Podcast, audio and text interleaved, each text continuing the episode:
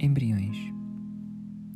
Quando pensamos em procriação medicamente assistida e no recurso a embriões in vitro, vem à nossa ideia imagens tecnológicas em laboratórios e hospitais. Mas o que está para além disso? De que forma as famílias e os profissionais vivem estes processos? Este podcast parte do Ético, um projeto de investigação em sociologia da Universidade Nova de Lisboa. E com base nos resultados dessa investigação, vamos falar sobre os múltiplos significados atribuídos aos embriões in vitro Fiquem conosco.